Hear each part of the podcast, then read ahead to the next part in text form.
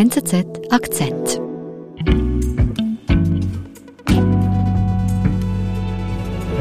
Simon, du hast eine der noch wenigen Holocaust-Zeuginnen treffen können. Was hat dich am meisten an ihr beeindruckt?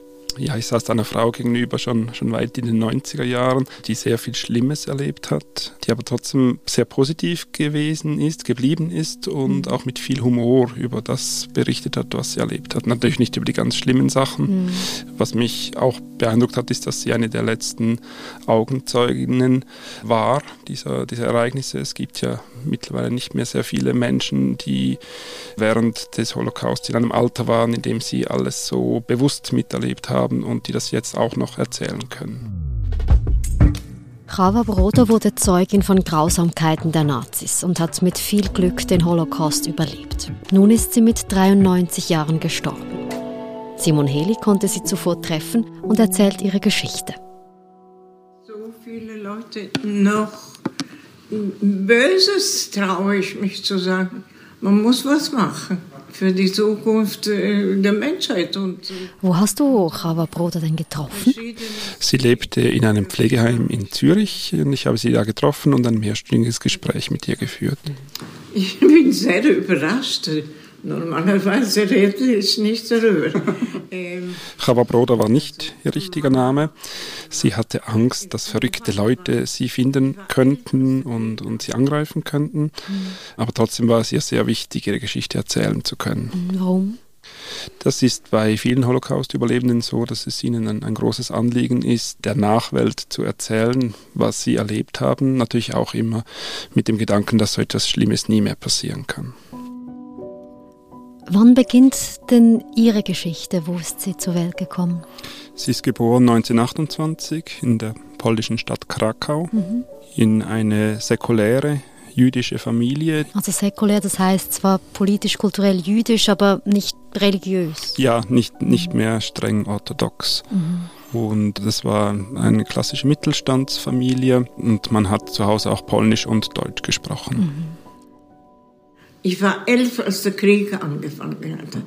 Mein Vater wurde mobilisiert, weil er war. Und was geschieht, als der Krieg begann? Der, der Vater wird eingezogen Armee. in die polnische Armee. Er ist ein Offizier. Er wird den Krieg nicht überleben. Er, er stirbt in sowjetischer Kriegsgefangenschaft. Und bevor der Vater eingerückt ist, sagte er noch zu Chava, sie soll auf ihre Mutter aufpassen. Sie mhm. ist ja erst elf Jahre alt, aber mhm. er weiß, dass die Mutter äh, ein sehr ängstlicher Mensch ist und dass es wie nötig ist, dass die Tochter auch auf die Mutter aufpasst. Mhm. Die letzten Worte von meinem Vater waren, pass auf die Mama auf. Mama war verwöhnt und gewöhnt, dass sich alle um sie drehen. Und plötzlich war ich der Chef und und was machen die elfjährige Chava und, und ihre Mutter dann? Sie flüchten zuerst nach Osten, quasi weg von den, von den Deutschen. Aber weil kurz darauf die Sowjets ihrerseits von Osten her angreifen und sie Angst haben, fast mehr Angst haben vor den Sowjets als vor den Deutschen, mhm. flüchten sie wieder zurück nach Westen. Sie gehen nach Warschau, weil sie die Hoffnung haben, dass sie in der Hauptstadt die besten Chancen haben, unterzutauchen. Und was geschieht in Warschau? Sie finden äh, eine Wohnung und können da etwa ein Jahr lang noch leben. Es kommen immer wieder deutsche Offiziere vorbei und deutsche Soldaten, die sie berauben. Aber vorerst sind sie sicher, doch dann müssen sie trotzdem umziehen ins Warschauer Ghetto, wie, wie alle Jüdinnen und Juden in der Stadt. Also Warschauer Ghetto, das ist eine Art Wohnbezirk von den Nationalsozialisten für Juden. Genau, das ist äh, umgeben von einer Mauer und alle Juden mussten in diesem Bezirk leben. Und wie sieht der Alltag für Chava und ihre Mutter aus in diesem Ghetto? Zuerst können sie noch einigermaßen frei leben, doch es werden immer mehr Leute deportiert in die Vernichtungslager. Sie haben Glück, bleiben davor verschont, aber sie müssen nach einer gewissen Zeit in ein Arbeitslager gehen. Dort müssen sie zwölf Stunden am Tag arbeiten, mhm. fast wie Sklaven oder wie Sklaven. Mhm. Sie müssen da Kleider nähen und flicken von Ermordeten aus den Konzentrationslagern und mhm. diese Kleider werden dann nach Deutschland geschickt für die Winterhilfe. Mhm. Also ein grauhafter Alltag schon hier für die kleine Chava. Du hast gesagt, eben viele Juden werden zu dieser Zeit auch immer wieder deportiert in die KZ, weg von diesen Ghettos. Wie erlebt sie das? Ja, sie erlebt äh, an einem Tag eine dieser großen Selektionen. Das ist ein, ein sehr traumatischer äh, Moment. Ähm, sie muss zum Beispiel mit anschauen, wie Eltern ihr eigenes Kind ersticken, um es vor diesem Schicksal zu verschonen, weil die mhm. Eltern sehen, wie brutal die Nazitruppen mit den Menschen umgehen und sie wollen nicht, dass das ihr Kind miterleben muss.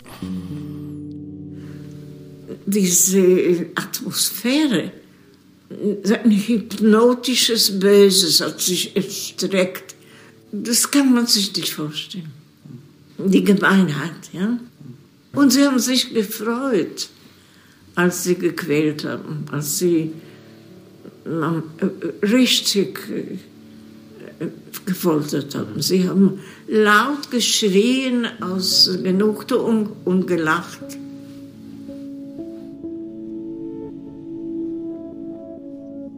Chava hat eigentlich Glück. Ähm, sie beschreibt es später so, dass sie dem SS-Offizier, der die Selektion vornimmt, vertrauensvoll ins Gesicht blickt und glaubt im Nachhinein, dass sie das gerettet hat, dieser, dieser Blick, dass das dazu beigetragen hat, dass der Offizier entscheidet, dass sie und ihre Mutter zu jenen gehören, die noch arbeitsfähig sind und die quasi noch von den Nazis gebraucht werden können. Also unglaublich stark unter diesen unvorstellbaren Bedingungen. Ja, ja, mhm. Für eine damals 13-Jährige. Mhm. Wie ging es weiter für Chava und, und ihre Mutter, als sie da in diesem Ghetto arbeiten? Ja, sie bleiben noch wenige Tage in dieser Produktionsstätte und eines Abends kommt ein, ein, ein Mann vorbei, der sie auffordert, am nächsten Tag parat zu stehen für die, für die Abreise nach Treblinka, das ist ein Vernichtungslager. Mhm. Und der gleiche Mann flüstert aber den Leuten zu, dass es in der Nacht äh, Fluchtmöglichkeiten gibt, dass der jüdische Untergrund äh, Tunnels gegraben hat durch die Keller, durch die sie dann flüchten können. Und mhm. ähm, die Mutter, die ja sehr ängstlich ist, will das nicht machen, aber Chava überredet sie, mit diesen Leuten mitzugehen mhm. und das rettet dann auch ihr Leben. Wohin flüchten sie? Sie haben polnische Papiere bekommen, also Papiere, die sie als Nicht-Juden ausweisen. Mhm. Und damit können sie eigentlich die nächsten Jahre in Warschau überleben unter prekären Umständen. Sie müssen immer wieder die Wohnungen wechseln, aber sie haben insofern Glück, dass sie auch Bekannte haben, die sie ab und zu mit Geld versorgen, sodass sie diese Zeit überstehen können. Ein Bild aus Warschau nachdem das, das Ghetto schon nicht mehr war. Diese Zeit war natürlich immer geprägt von der Angst, verraten zu werden. Sie hat auch ganz schlimme Sachen erlebt. Sie hat einmal beobachtet, wie die, die Nazis als Vergeltungsmaßnahme gegen einen Anschlag auf die deutschen Truppen ähm, Schulkinder aus der Schule geholt haben. Herausgenommen aus der Schule, aufgehängt auf drei Balkone. Mhm. Ja? Chava sagt, es seien 30 gewesen, die dann auf einem Balkon oder auf mehreren Balkonen aufgeknüpft worden sind und die da im Wind baumelten. Ein, eine furchtbare Vorstellung. Das vergisst man nicht. Wenn etwas hängt, bewegt sich im Wind auf. Das bleibt, das kann man nicht, das kann man nicht. Aber ich, ich zähme es, ich, ich lasse es nicht so.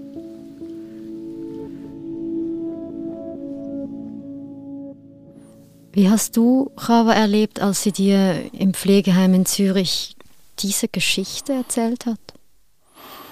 Äh, als eine sehr, sehr starke Frau, die offenbar sich nicht von diesem Trauma, das muss ja traumatisierend gewesen sein, mhm. die sich nicht davon hat beeindrucken lassen. Es war ja sehr wichtig, dass auch alle Details stimmen. Ähm, es gibt ja immer Leute, die den Holocaust leugnen und diese letzten Holocaust-Zeugen wollen ja unter keinen Umständen, dass sie dann ähm, Schwachstellen in ihrer mhm. Geschichte haben, die dann diese Leute ausnutzen können, um zu sagen, das stimmt ja gar nicht, was die erzählen und damit auch die ganze Erzählung des Holocausts in Frage stellen würden.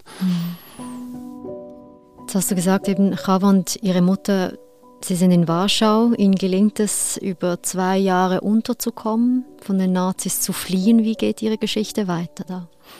Ähm, Chava und ihre Mutter erfuhren, dass es vielleicht eine Möglichkeit geben könnte, aus Polen auszureisen. Und zwar dank ähm, südamerikanischen Pässen oder Visa, die man erhalten könnte, wenn man zu einem Hotel gehen würde, zum Hotel Polski. Das war eine riesige Hoffnung in der, in der jüdischen Gemeinschaft und die Mutter wollte diese, diese Chance der Rettung unbedingt ergreifen. Doch Chava hatte eine Eingebung, Sie hat gedacht, da kann etwas nicht stimmen, da ist etwas faul, das ist eine Falle. Und sie hat die Mutter dann überreden können, dass sie nicht hingehen. Und das zu ihrem großen Glück, denn im Nachhinein hat sich herausgestellt, dass es in der Tat wahrscheinlich eine Falle der Nazis war. All diese Jüdinnen und Juden, die zu diesem Hotel gekommen sind, ähm, wurden verhaftet und ein Großteil ist in den Gaskammern von Auschwitz umgekommen. Also ein Instinkt, Glück vielleicht auch, dass Sie und Ihre Mutter gegen Ende des Krieges noch immer am Leben sind.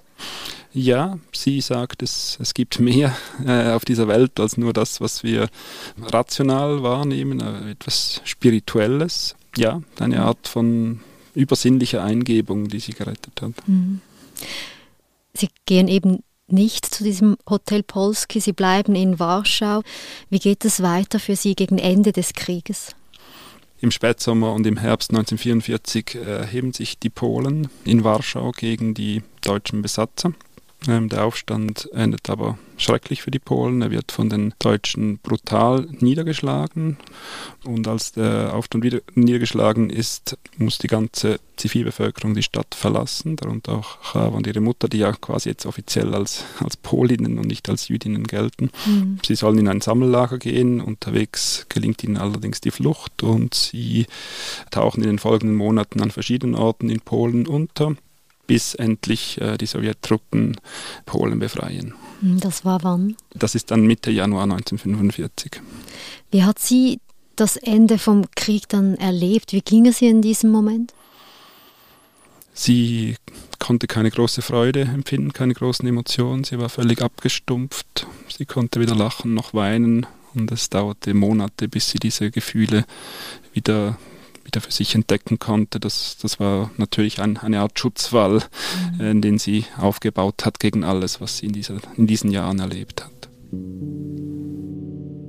Wenn ich wieder einen Artikel sehe, äh, staune ich, ist das möglich, dass es so war, wo ich selbst erlebt habe. Mhm. Dieser Schreck, der darf nicht wiederkommen. Und der Mensch ist dazu fähig.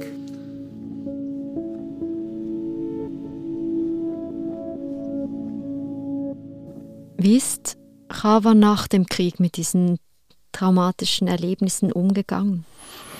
Ich glaube, es ging äh, vorerst auch einmal ums Überleben und ums Weiterleben. Ich glaube, sie hat nicht viel Zeit gehabt, ihre Erfahrungen aufzuarbeiten. Sie war 17 nach dem Krieg und mhm. musste sich ein neues Leben aufbauen. Ihr Weg hat sie dann nach Israel geführt. Sie hat mir auch erzählt, dass sie immer, wenn sie einen Deutschen oder eine Deutsche getroffen hat nach dem Krieg, sich gefragt hat, was hat diese Person wohl im Krieg gemacht. Es ist natürlich oft passiert, dass ich Deutsche sehe und automatisch kommt ein Fragezeichen. Was hat er gemacht? Was hat sie mhm. gemacht? Mhm eine ähm, Skepsis, ähm, Vorsicht vielleicht? Ja, ein, ein gewisses Misstrauen. Und das ist ja auch verständlich nach all dem, was sie erlebt hat. Mhm. Es wäre auch nachvollziehbar gewesen, wenn sie einen Groll verspürt hätte auf die Deutschen. Sie hat ihre ganze Familie verloren, außer ihre Mutter. Mhm. Aber gleichzeitig hat man bei ihr auch immer gemerkt, dass sie gegen diese Gefühle des Hasses ankämpfte. Sie wollte keinen Hass verspüren in ihrem Herzen auf die Deutschen. Es ist schon genug, wenn ich äh, wenn es mir klar ist, womit ich die negativen Dinge abbauen kann und es weitergeht. Sie sagte, dass äh, der Sinn des Lebens eigentlich darin besteht, Positives in die Welt zu bringen und mhm. das hat sie auch immer versucht. Es war ja auch sehr wichtig, den Hass nie zuzulassen auf die Nazis, weil, wie sie sagte, dann wäre es den Nazis gelungen, sie seelisch zu ermorden, wenn sie diesen Hass zugelassen hätte. Ja, ich kann doch nicht mithelfen den Mördern, dass man mich seelisch ermordet.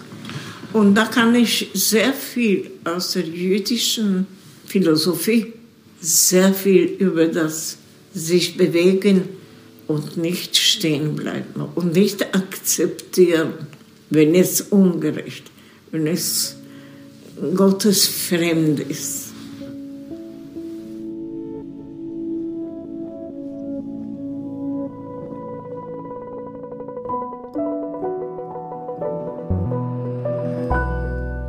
Jetzt ist Chava Broder inzwischen nicht mehr unter uns.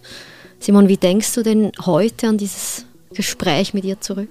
Ich erinnere mich immer noch an die, die sehr beeindruckenden Worte und ich denke auch daran, dass es ja ihr ausgesprochener Wunsch war, dass die Nachwelt auch in Zukunft noch erfahren wird, was damals passiert ist und dass es auch die Aufgabe von uns Journalisten ist, diese Erinnerung weiter zu pflegen. Mhm. Vielen Dank, dass du uns Ihre Geschichte erzählt hast. Vielen Dank.